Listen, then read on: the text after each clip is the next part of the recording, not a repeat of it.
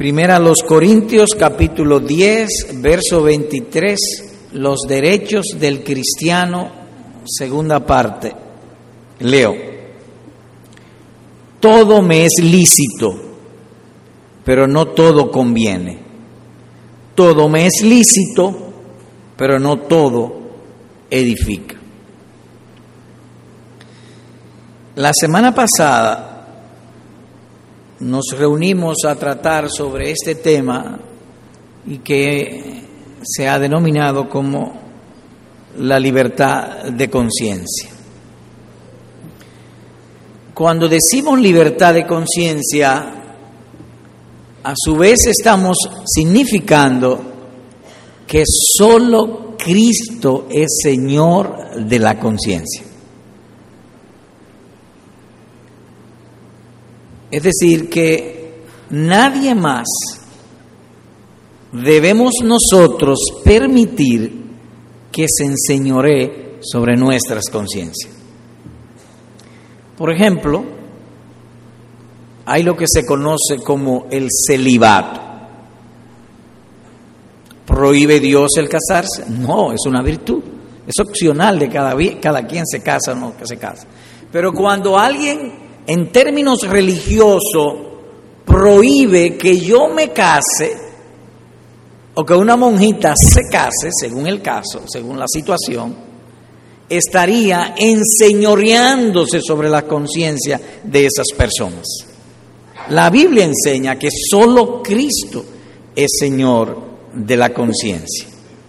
Y ese es el tema que ahora nos encontramos estudiando. Y para ampliarlo un poco más sería, todo cuanto Dios no ha prohibido, tenemos libertad de hacer y hacerlo con la debida prudencia o cuidando de no ser tropiezo al otro o a nuestro prójimo.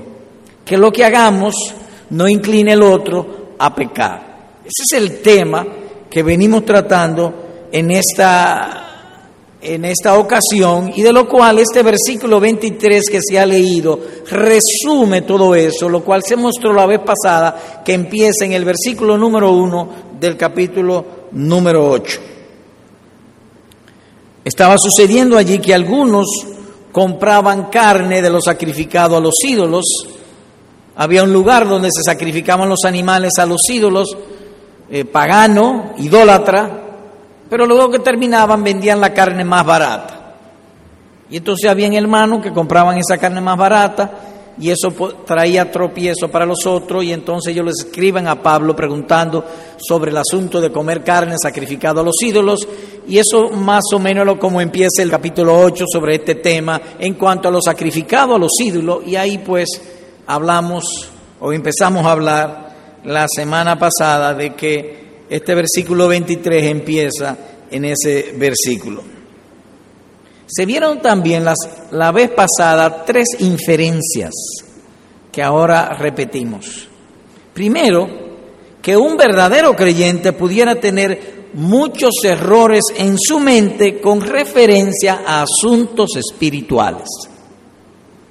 Dicho con otro lenguaje, que un verdadero creyente todavía años después en la fe pudiera tener prejuicios de asuntos espirituales. Creer que una cosa es mala sin que no, siéndolo o creer que es buena siendo mala. Es decir, eso pudiera suceder aún un verdadero creyente. La luz del, de la vida del creyente es como la luz de la aurora que va en aumento hasta que el día es perfecto. Constantemente nos vamos salvando y cuando decimos salvando estamos significando constantemente vamos disipando las tinieblas de ignorancia espiritual y creciendo en la luz del Evangelio. Ese fue el primero de las inferencias que vimos. El segundo, que nuestras opiniones y trato con el prójimo estén formadas no tanto por el conocimiento bíblico que tengamos, sino por el amor. Hay cosas que la Biblia me permite hacer, pero debo tratar de hacerla eh, no tanto porque lo conozco y sé que no es nada, sino también pensando en el otro. Y tercero, que seamos de corazón esforzado para no ser muy confiados de nuestra propia sabiduría. No te apoyes, como dice el proverbista, en tu propia prudencia. Ahora, sobre todo eso, hubieron dos asuntos que llamaron nuestra atención y que ahora repetimos. Y son, uno, que el conocimiento bíblico mejora la libertad de conciencia. Mientras más Biblia una persona conoce, más libertad de conciencia tiene. Pero al mismo tiempo que sea guiado por la, o lo maneje de una manera prudente o en amor. Dice el apóstol, sabemos que un ídolo nada es. Es decir, y él dice, eh, eh, sabemos en plural. De manera que había muchos allá que habían llegado al conocimiento que un ídolo, eso no es nada, eso es o un pedazo de madera, o un pedazo de piedra, o un pedazo de yeso, o un pedazo de metal, pero más nada que eso es. Sabemos, ¿cómo lo supo? ¿Cómo tiene esa libertad de conciencia? Porque aprendió y habiendo aprendido o teniendo más conocimiento, dice o generaliza, sabemos. Lo otro es que en la vida cristiana y en esto de la libertad de conciencia hay, hay que cuidar como el otro me ve. Oigan cómo está escrito. Porque si alguno te ve a ti, es decir, si alguno te ve a ti, que tienes conocimiento sentado a la mesa en un lugar de ídolo, su conciencia débil no será contaminada, dice el capítulo 8, verso 10. Así que hay que tener en cuenta la visión espiritual de mi prójimo. En resumen, que el ejercicio de los derechos y privilegios del creyente sean regulados por la, por la ley del amor y la conveniencia espiritual.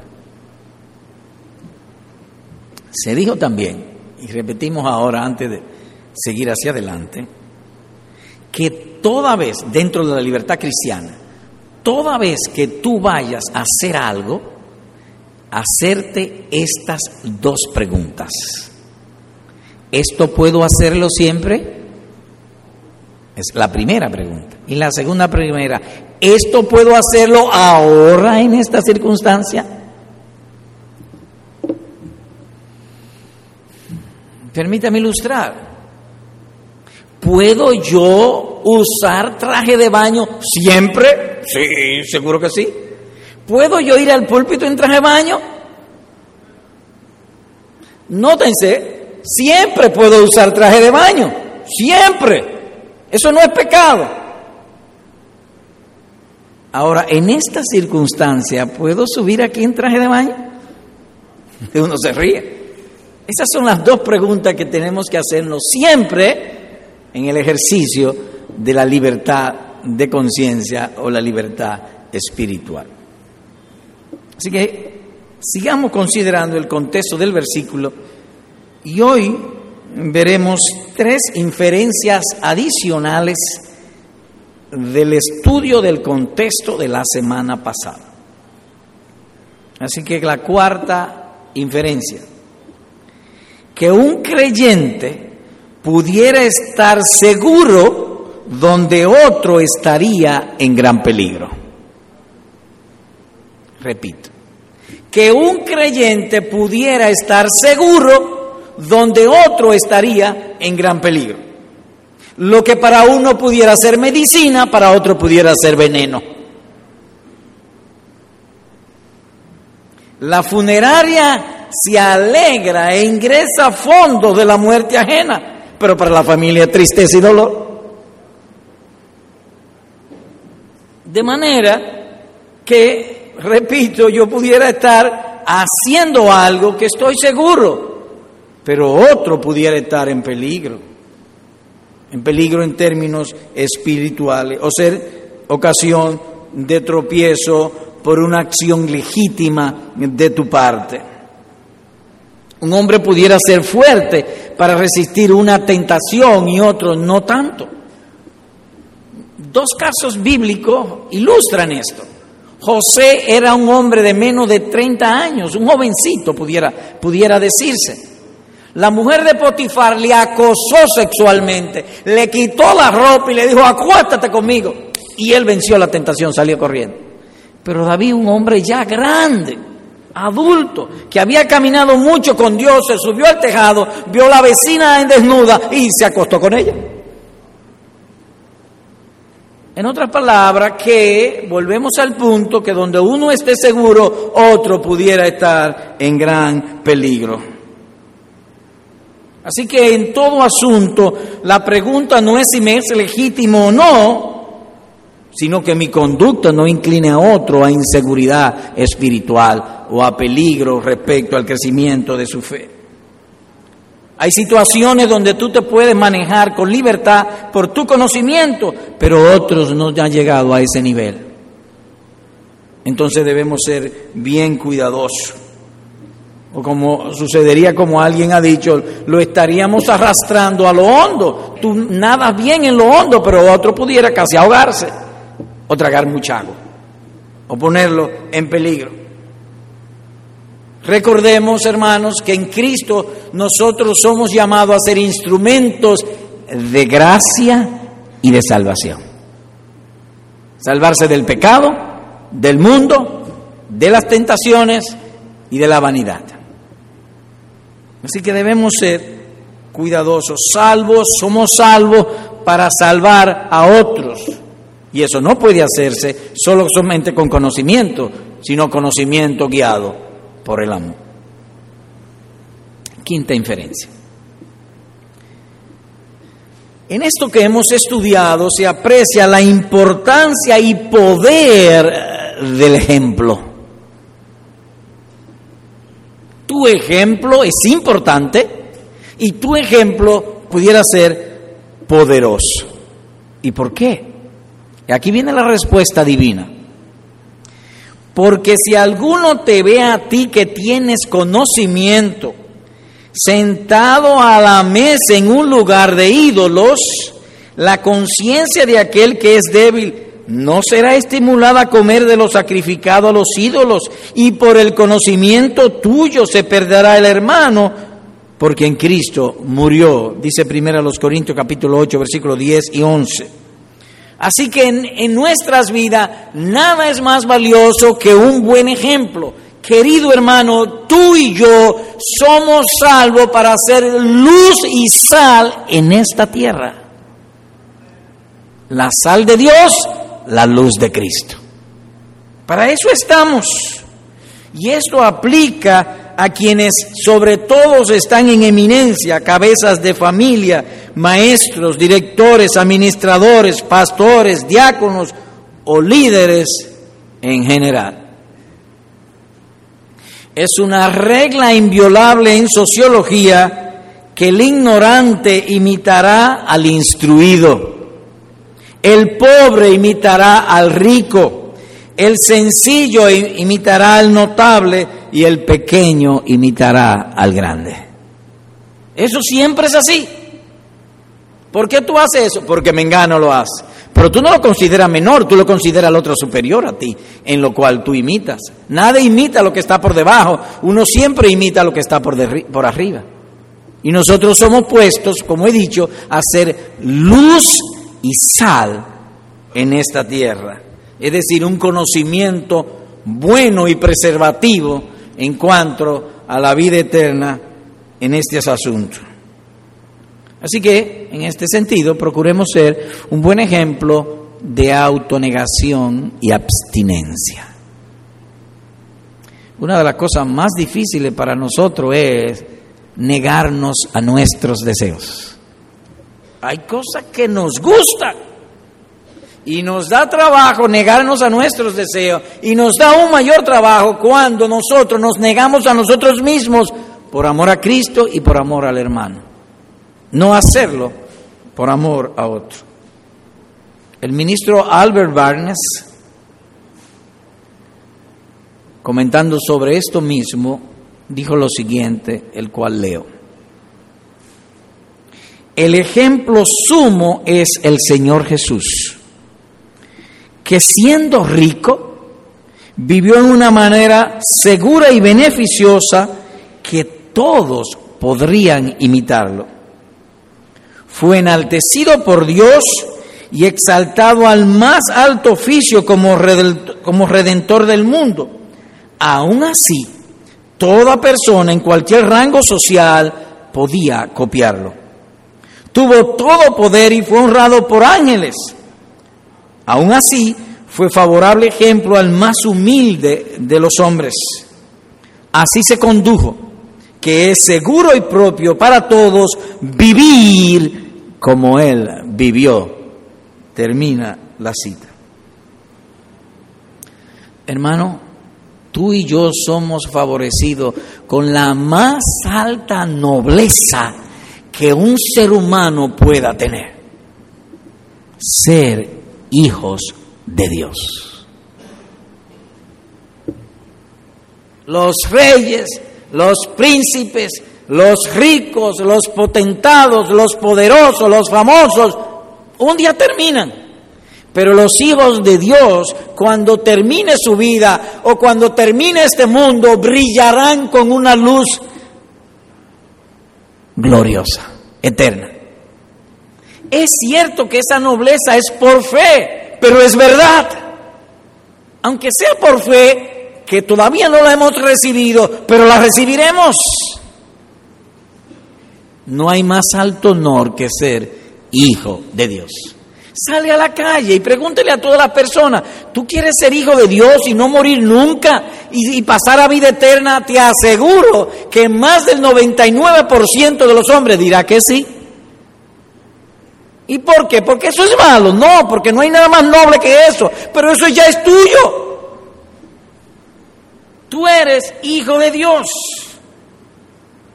Vivamos pues con seguridad que los demás puedan seguir nuestro ejemplo. Recuerda esto, tu ejemplo es importante, muy importante y poderoso. Sexta y última inferencia. El principio regulador de la libertad cristiana es la autonegación por amor a Cristo. Repito, el principio regulador de la libertad cristiana es la autonegación por amor a Cristo. ¿Qué es lo que guía los automóviles? El guía eso es lo que eh, controla los automóviles, el guía. Si usted lo echa para acá, dobla a la izquierda. Si lo echa para el otro lado, dobla a la derecha. Si lo deja derecho, hacia adelante o hacia atrás, según el caso. ¿Qué guía la libertad cristiana? El amor. Eso es lo que guía la libertad cristiana. Y en ese sentido, la autonegación. En lenguaje bíblico, si la comida le es a mi hermano ocasión de caer, no comeré carne jamás para no poner tropiezo a mi hermano, dice primera los Corintios capítulo 8, versículo número 13. Avergonzado debo aquí confesar que las verdades bíblicas, sobre todo nosotros los pastores, a menudo están en nuestras bocas, pero son muy escasas en nuestras vidas. Y no solamente eso con los pastores, con todos los creyentes. Sabemos muchos versículos, muchos textos, pero en nuestras vidas es muy raro. Muy pocos cristianos y ministros y ministros de Cristo se niegan a sí mismos en cosas legítimas que quizás pudieran inclinar otros a pecar. No hay dudas, amados hermanos, que entre nosotros hay un egoísmo grande e infeccioso. Muy grande e infeccioso. Señor predicador, le tengo una pregunta. ¿A cuál es tu pregunta?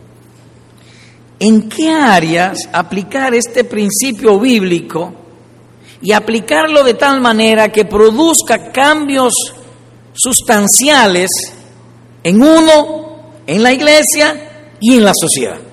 ¿En qué áreas aplicar esto? En cuatro áreas a saber. Modas,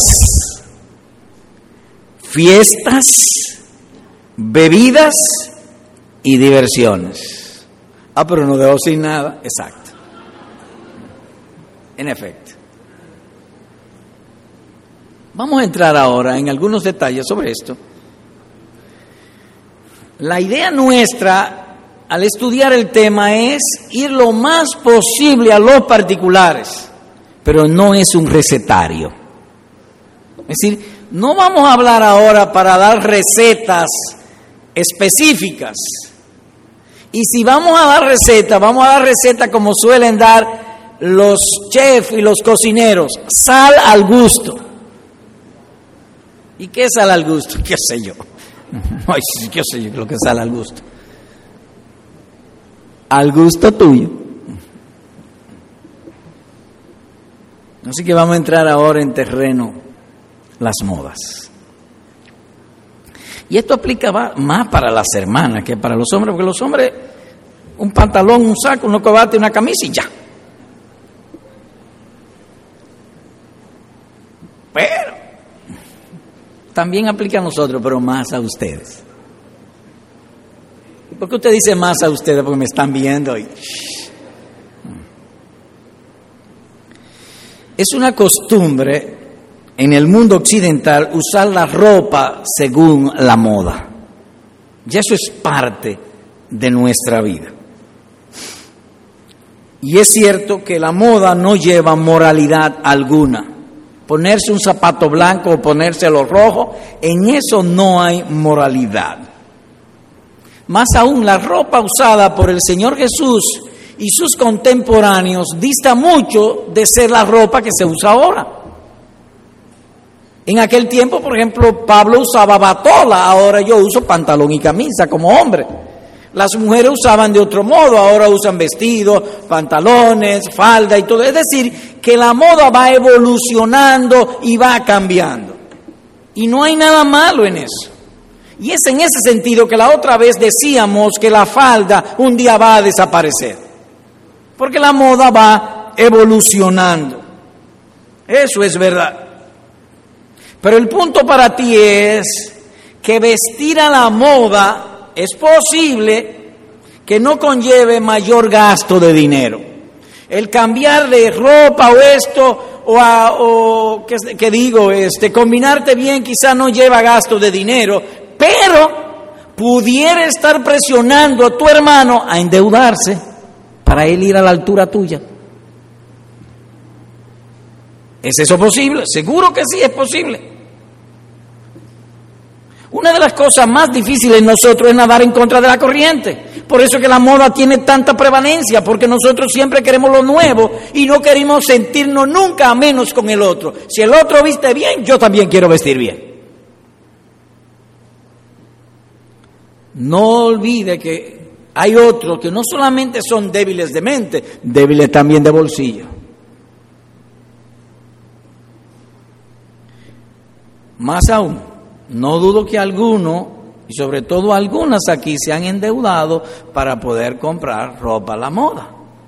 Y los papás y las mamás, cuando las niñas o las jovencitas quieren moda, empeñan, yo no sé, hasta la ropa interior para comprarle ropa a la muchacha o al muchacho. Algo que otro hace inocentemente porque tiene abundancia de dinero, pero el otro no tiene abundancia de dinero y entonces pudiera ser una dificultad o que él se sintiera motivado por lo que está viendo en ti. Así que tu placer inocente pudiera ser la ruina del otro. Y en esto del vestir, miren, en esto de la libertad cristiana y en el vestir específicamente, a veces uno se viste de manera inocente Cuando digo de manera inocente, que no hay ninguna carga moral en mí para comprarme ropa o para usarla a la moda, no, yo no estoy pensando en que voy a hacer carga moral para el otro. El problema está que no estoy teniendo cuenta a los demás.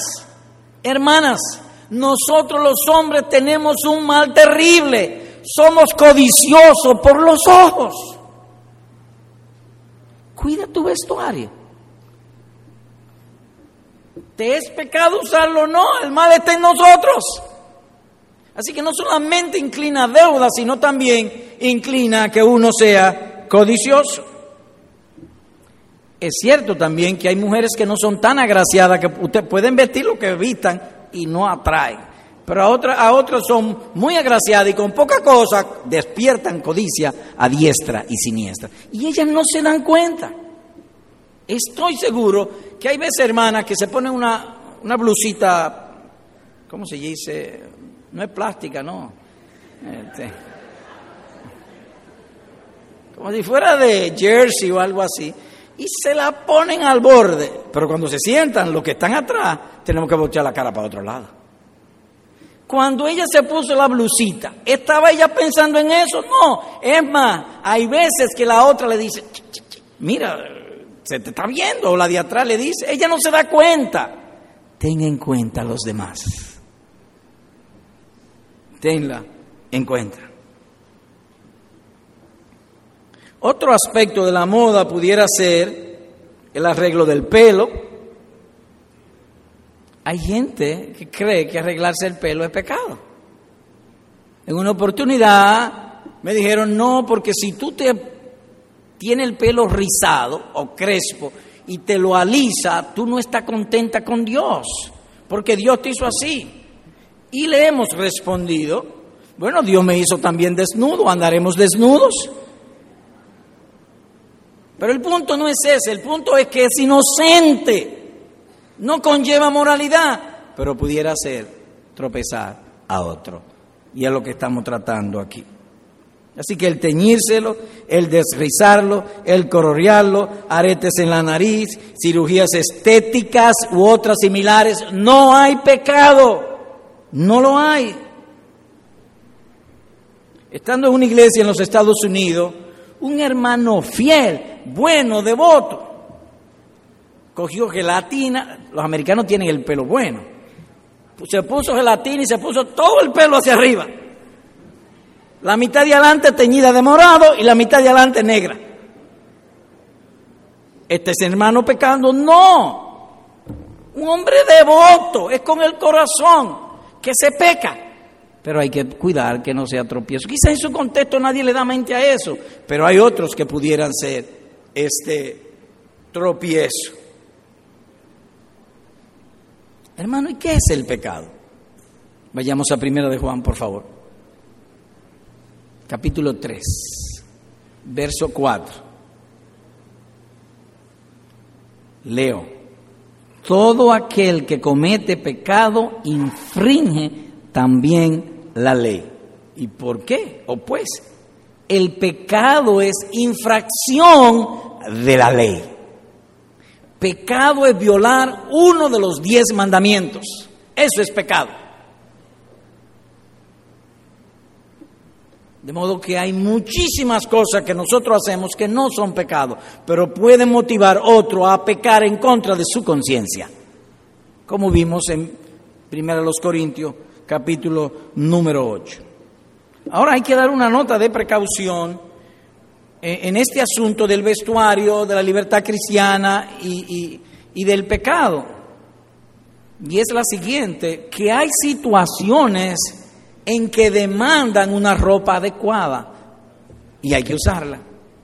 Por ejemplo, cuando el patriarca José fue hecho primer ministro, el asistente de Faraón en Egipto, le pusieron el anillo de Faraón y Faraón mandó a que se le pusiese ropa de lino finísimo, porque él representaba a Faraón. Así hay hermanos que tienen o hermanas que tienen posiciones altas en su empresa, o en el gobierno que tienen que vestirse con cierta finura por causa de su puesto, lo cual a veces no pueden evitar, porque está impuesto de otro lado. El punto es el siguiente, procuremos que no sea tropiezo ni a judíos, ni a gentiles, ni a la iglesia de Dios. ¿Ven usted, hermano, lo que dice nuestro Salvador en otro lugar? Oigan, estrecha es la puerta y angosto el camino que lleva a la vida. Mateo 7, verso 14. El cristianismo es estrecho. Todos nosotros que tenemos años en la fe, no solamente lo hemos leído, lo hemos experimentado. Es estrecho. Pero además de la boda, fiestas.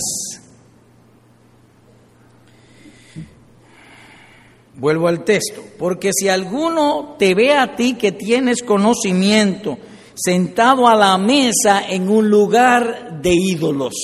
Permíteme dramatizar esto. Hay un lugar de ídolos.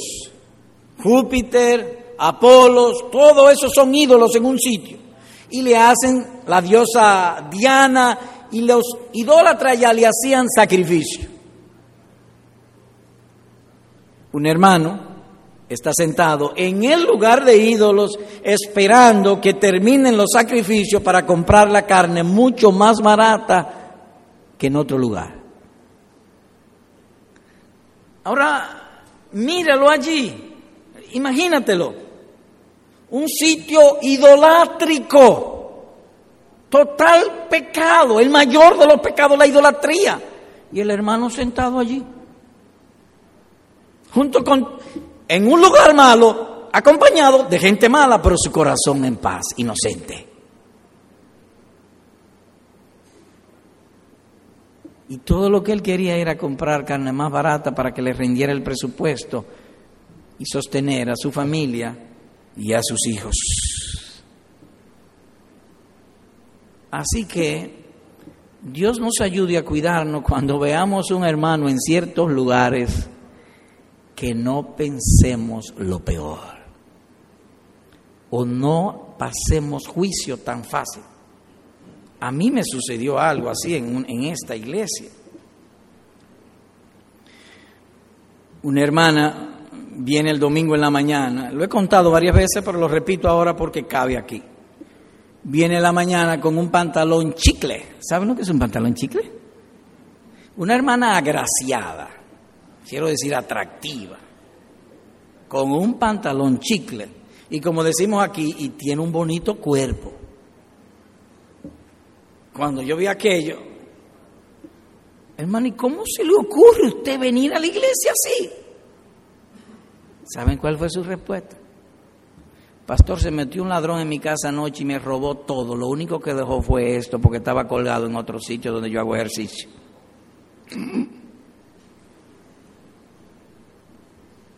La acusé de pecado sin que hubiese pecado.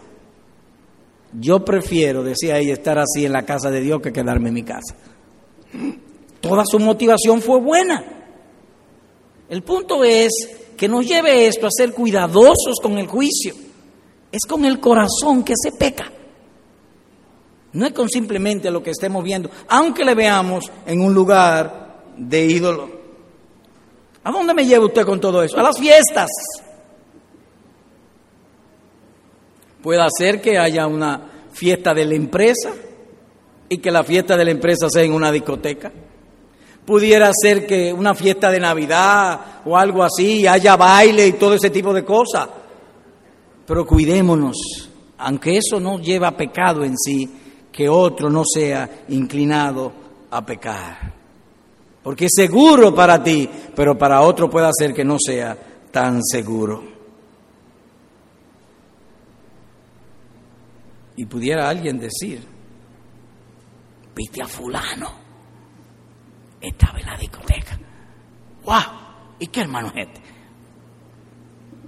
Y como he dicho en otra oportunidad, quizá fue a buscar un cheque para comprar carne más barata en el lugar de los ídolos. Seamos pues cuidadosos. Siempre pensemos que hay una débil conciencia en otros. El amor es la esencia para controlar nuestros asuntos. ¿Quieres hacer una fiesta en tu casa? ¿Quieres celebrar? Hazla. Pero si va a invitar, procura que los que inviten no, no tropiecen contigo. Sé cuidadoso sería la idea. Las bebidas alcohólicas. Las bebidas alcohólicas son algo natural. Natural. Usted toma naranja, un jugo de naranja y lo deja ahí afuera y los tres días o se avinagra y se avinagra ya tiene alcohol o se convierte en vino si usted lo procesa. Vino de jugo de naranja. Si el alcohol en sí no es pecado, el alcohol es en términos morales indiferente. Así que el vino, la cerveza, el ron, el whisky, y vamos subiendo de grado, la tequila, el brandy, la ginebra, el coñac, la champaña y todos los aguardientes tienen alcohol, pero eso no es pecado. Ni ingerirlo es pecado. El Señor Jesús bebía vino y la, uva de Israel es muy dulce o que produce un vino de un alto grado alcohólico. Generalmente un 13% de alcohol tiene el vino producido en las tierras de Israel. Una tierra excelente para producir eh, eh, uvas dulces y buenas. Salomón recomienda dar bebida fuerte al enfermo. Vayamos allá, por favor, Proverbios 31, tratando de probar de que el alcohol no es pecado. versículos 6 y 7. Leo, dad la sidra al desfallecido y el vino a los de amargado ánimo. Beban y olvídense de su necesidad y de su miseria, no se acuerden más. Aquí está hablando de bebidas fermentadas y lo que se llama espirituosas. Es en base a este texto que nosotros podemos aplicar morfina o heroína a los enfermos. Es mala la morfina, es una droga, pero es natural. Es decir, un enfermo terminal de cáncer que ya no, no responde a los, a los calmantes, pues se le da heroína, que es una droga, en base a este principio aquí. Vuelvo a leer. Dad la sidra al desfallecido. Y la sidra es una bebida alcohólica. Y es un imperativo, dad. Es un mandato, dad. De modo que el alcohol en sí no es pecado. No lo es.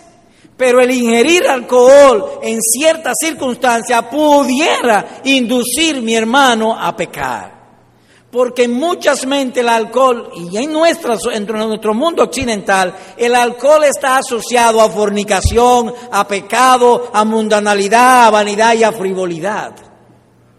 Y hay veces que no podemos separar una cosa de otra. Y los que lo separan deben ser cuidadosos con otros. Es decir, que la responsabilidad mayor es al que tiene mayor conocimiento. Para él la puerta es más estrecha y el camino es más angosto. El texto creo yo que es bien claro en ese sentido.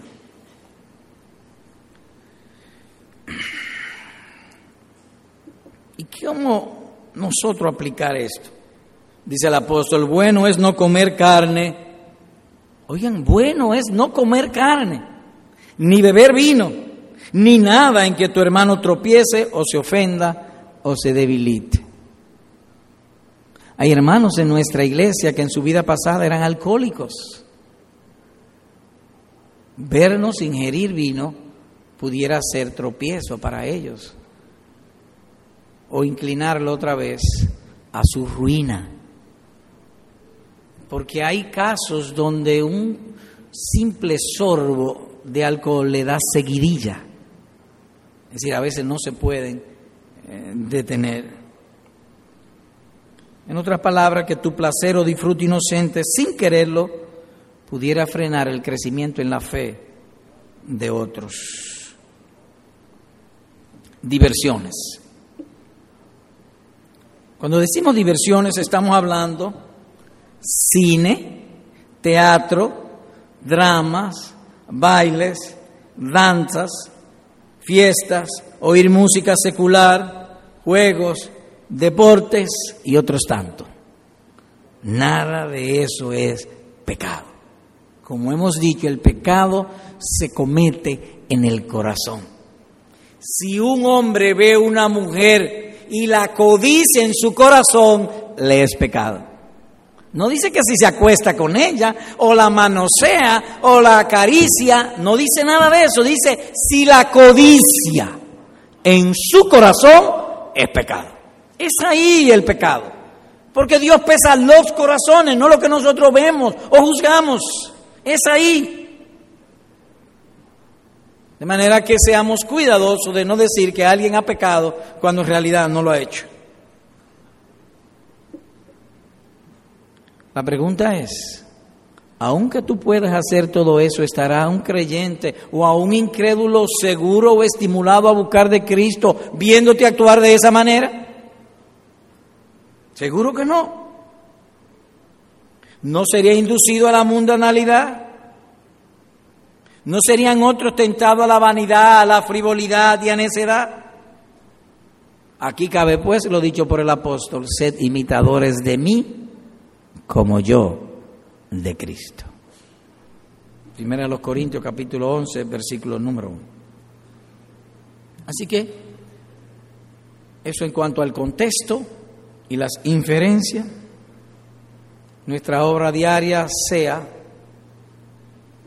asemejarnos al original del cual somos copias.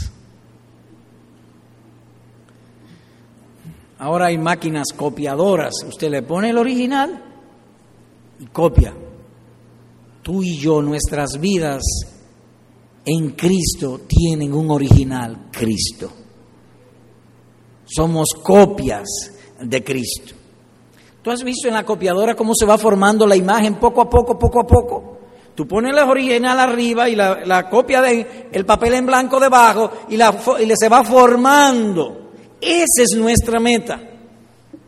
Ir creciendo a la imagen de nuestro Señor Jesucristo. Señor predicador, y para esto, ¿quién será suficiente? Nuestra suficiencia viene de Dios. Necesitamos pues multiplicar nuestras oraciones. Señor, ayúdanos. Así que entramos en segundo lugar, que el amor es la guía de este privilegio, lo que controla. Vimos el contexto, ahora vamos al texto. Vayamos pues a primera los Corintios, capítulo 10 y el verso 23.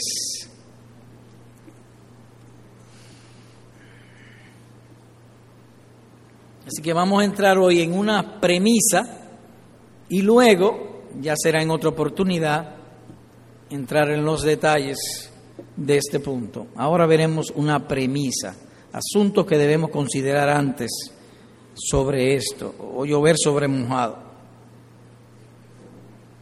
Leo el versículo. Todo me es lícito, pero no todo conviene. Todo me es lícito, pero no todo edifica.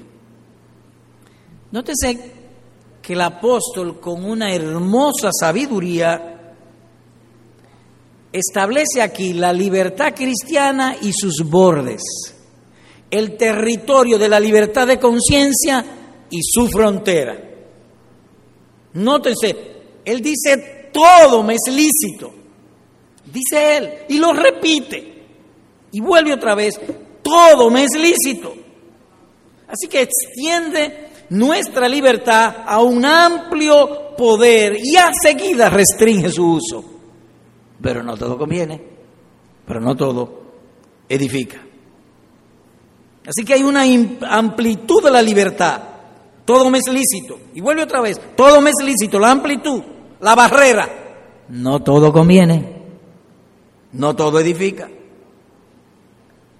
Como dice David, la heredad que nos ha tocado en Dios es buena, bonita y segura. Por un lado, libra de estrellarnos contra la roca de superstición y por el otro lado nos, libra de estrellarnos contra la pared de la profanación. mientras lo hagamos, que sea para la edificación de mi fe y la de mi prójimo. ¿Y cómo se, edifica mi fe en eso cuando me están poniendo un cortapisa? Estoy viendo a Cristo, yo no puedo abstenerme a mí mismo sin ver a Cristo. Yo no he visto a Cristo nunca. No, todo lo que conozco de Él es por cartas, en letra, en un libro llamado la Biblia, pero Él es real. De modo que cuando yo actúo, en base a lo que Él ha revelado y que ha escrito, yo estoy necesariamente ejerciendo fe. Estoy viéndolo a Él dándome la orden, salvándome, protegiéndome. Así que hay una extensión, todo me es lícito. Y una limitación que convenga o edifique, que edifique la fe. Así que todo te es lícito si te conviene y si edifica la fe. A menudo, ¿me conviene o no me conviene? Es lo que siempre preguntamos para hacer o pensar algo. Entonces ponle este apellido que convenga no a mi persona, sino a mi fe en Cristo. Sería la idea. Pregunta. Vuelvo otra vez, ¿qué son todas las cosas? ¿Todo sin excepción? En general es esto. Todo cuanto no esté en contra de la santa ley de Dios, como se ha dicho, todo cuanto Dios no prohíba, tú estás en libertad de hacer o dejar de hacer. De otro modo, las cosas que no son absolutamente mandadas ni absolutamente prohibidas. Termina la cita. En otra palabra, que Dios te permite hacer uso de todas las criaturas para tu necesidad y para tu confort. Todo lo puedes usar en lenguaje bíblico. Oigan esto. Yo sé y confío, dice el apóstol, confío en el Señor Jesús, que nada es inmundo en sí mismo. Dice él. Más para el que piense que algo es inmundo, es inmundo. Y es en ese sentido cuando algo que es legítimo y me inclina a pecar, me está llevando a actuar en contra de mi conocimiento, porque para mi conocimiento eso es inmundo y eso sería pecado delante de Dios porque estoy actuando en contra de mi conocimiento, es lo que diría el apóstol. Leo otra vez, yo sé y confío en el Señor Jesús que nada es inmundo en sí mismo, más para el que piensa que algo es inmundo, para él lo es. Y agregué en otro lugar, porque todo lo que Dios creó es bueno todo lo que Dios creó es bueno. Y nada es de desecharse si se toma con acción de gracias. Romanos 14, 14, 1 Timoteo 4, 4. Por lo tanto, sería en contra de la voluntad de Dios quien imponga alguna de estas cosas como necesaria o quien la condene como ilegítima. No tenemos derecho de legislar o facultar en ese sentido.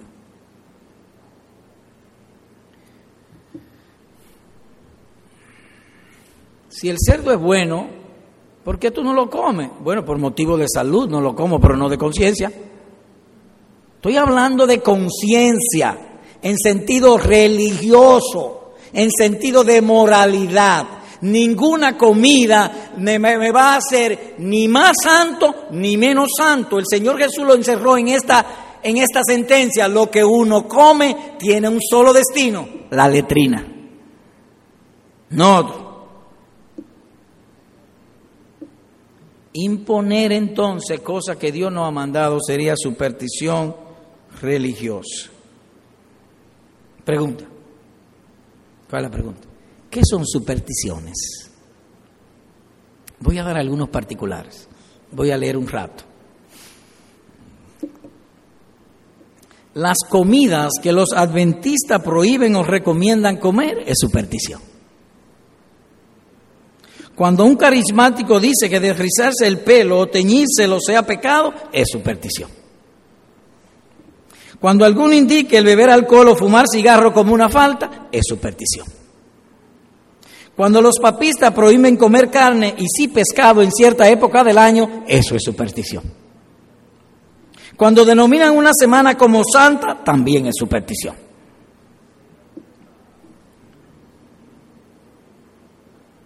Igual se aplica con los mal llamados testigos de Jehová. Cuando dictan que la transfusión de sangre sea maldad o que hacer el saludo a la, a la, bandera de un país sea un hierro, eso es superstición. Además, si alguno indica que los vegetales purifican el alma, pero la carne no, es superstición. Todo esto y muchas más estarían derogando el honor de la ley de Dios y la libertad de su pueblo. Son tiranías espirituales puras, superstición, termina la cita. Cuidémonos pues de no ser supersticiosos. Pero tampoco condenemos al otro que todavía no ha llegado al grado que tú has llegado. Hay cosas, hay conocimiento que tú has llegado y hay muchos otros que tú no has llegado. Así también hay otros. Seamos pues cuidadosos con eso. Ahora quisiera ver un ejemplo en las escrituras de cómo la superstición está atada a la crueldad y a la rigidez de carácter en términos religiosos.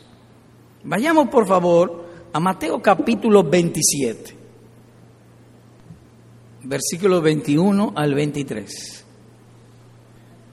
Y respondiendo el gobernador les dijo, ¿a cuál de los dos queréis que os suelte?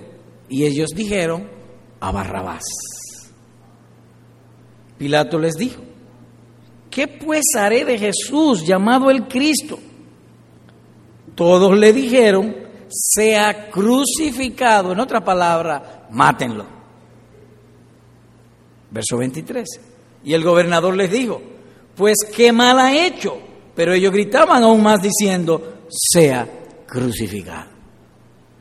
Llamó la atención en la pregunta que hizo Pilato. ¿Qué mal ha hecho? Este hombre es inocente. Él no ha cometido ningún mal. Mátenlo. La superstición y la crueldad suelen ir de la mano. Sea pues nuestra oración, y más que nuestra oración, también añadámosle nuestro esfuerzo de crecer en la gracia y en el conocimiento de nuestro Señor Jesucristo. Mientras más crezcamos en el conocimiento de Dios, más libertad tendremos. Y mientras más libertad tendremos, Dios quiera que sea un conocimiento santificado de que seamos más humildes, más amorosos a Cristo y a la conciencia de mi prójimo. ¿Qué hemos visto hoy? Bueno, hoy seguimos estudiando que el ejercicio de los derechos y privilegios del creyente se han regulado por la ley del amor y la conveniencia. Hoy vimos tres inferencias del contexto. Que un creyente pudiera estar seguro donde otro estaría en gran peligro. Se apreció la importancia y poder del ejemplo. Luego en sexto lugar vimos el principio regulador de la libertad cristiana es la autonegación por amor a Cristo. Y en cuatro áreas, a saber, las modas, las fiestas, las bebidas y la diversión. Por último, algunas premisas antes de considerar el amor como la guía del privilegio y que dejaremos para otra oportunidad. Dos aplicaciones. Hermano, examina con diligencia lo que motiva y controla tu adoración a Dios. Todos los creyentes son verdaderos adoradores. Entonces debemos y debe más bien examinar qué motiva tu adoración a Dios, qué motiva cultivar ciertos pensamientos, hablar ciertas cosas, hacer otras tantas. Y creo, y creo no equivocarme, que hoy se hace aún más urgente este tipo de examen. Hoy se hace aún mucho más urgente. Hay una época en República Dominicana que prolifera el mosquito del dengue y tiene ciertos síntomas. Y cuando uno oye que los síntomas y uno de pronto vienen esos síntomas, sale corriendo a examinarse, porque hay peligro de contaminarlo. La apostasía va creciendo de una manera vertiginosa. La ignorancia, a pesar de tantos siglos del cristianismo, hay mucha ignorancia bíblica en nuestras iglesias, en nuestras vidas, en nuestros corazones. Con mucho más razón, entonces, de vez en cuando examinarnos qué está motivando nuestra devoción, nuestra obediencia y nuestra adoración a Cristo. ¿Qué lo estamos motivando? ¿Estoy actuando como un supersticioso? ¿Está mi corazón dormido cuando Cristo me habla? ¿Honro yo la libertad cristiana? ¿Soy un hombre rígido o un flojo espiritualmente hablando?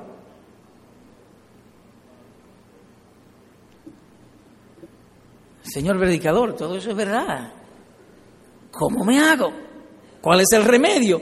Porque estoy de acuerdo, hermano, con lo que usted ha dicho.